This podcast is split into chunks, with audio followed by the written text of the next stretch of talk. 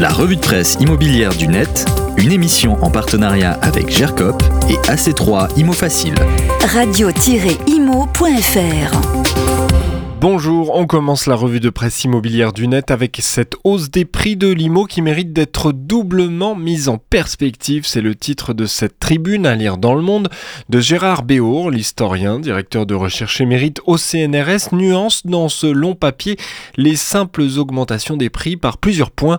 Il nous rappelle déjà que cette montée des prix ne fut en aucune façon linéaire. La phase d'effervescence a duré en fait peu de temps, une dizaine d'années tout au plus, entre 2001 et 2009 les prix s'étaient emballés avant de s'assagir les années suivantes.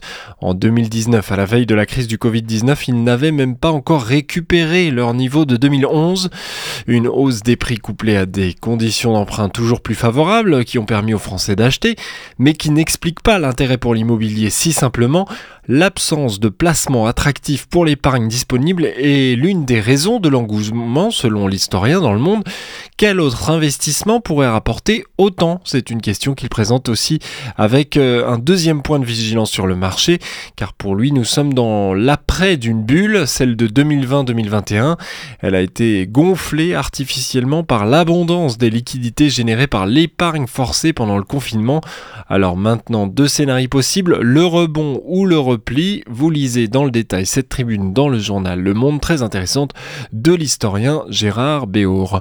Continuons avec ce papier des échos. Il nous liste les cinq catégories de passoires thermiques impossibles à rénover.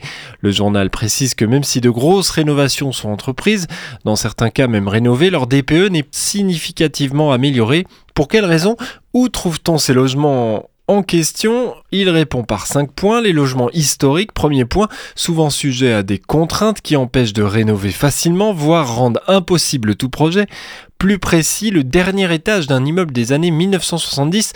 Il est fait référence à la difficulté technique que posent les logements au dernier étage d'un immeuble à toit plat comportant de hautes parois vitrées. On peut ainsi difficilement faire un isolement par l'extérieur. On trouve aussi dans la liste des échos les biens mansardés, certains studios, souvent situés sous les combles aussi, ou alors équipés de chauffe-eau ou autre équipement qui pourrait convenir à un T2 par exemple. Enfin, le dernier point, il porte sur les copros disparates. C'est là le changement avec les DPE collectifs non applicables à un DPE individuel. Vous retrouvez tous les détails dans cet article très complet. Enfin, on termine cette revue de presse en Bretagne. Vous connaissez la réputation euh, des Bretons, dit parfois un peu contestataires, mobilisés souvent pour de nombreuses causes. C'est à nouveau le cas, comme le précise le Figaro dans cet article cette semaine sur la Bretagne qui se mobilise contre la spéculation immobilière pétition en ligne, lobbying auprès du gouvernement, mobilisation, les demandes se multiplient pour classer toute la Bretagne en zone tendue. En cause la flambée des prix de l'immobilier et la spéculation qui rendent l'accès au logement impossible à beaucoup de ménages. Une pétition est donc en ligne à la signature, mais de nombreux élus se mobilisent également. Le président de la région Bretagne, Loïc Chenet-Girard, appelait de ses voeux à la mise en zone tendue pour permettre aux maires d'assumer l'ensemble de leurs responsabilités avec l'ensemble des dispositifs prévus par la loi en termes de régulation, de fiscalisation par exemple d'Airbnb et des résidences secondaires. Pour le moment, le dialogue est plutôt froid, mais les mobilisations ne faiblissent pas. À suivre donc dans les prochains mois. Vous retrouvez tous les liens sur le podcast de la revue de presse de Radio Imo, c'est sur le site et sur l'appli.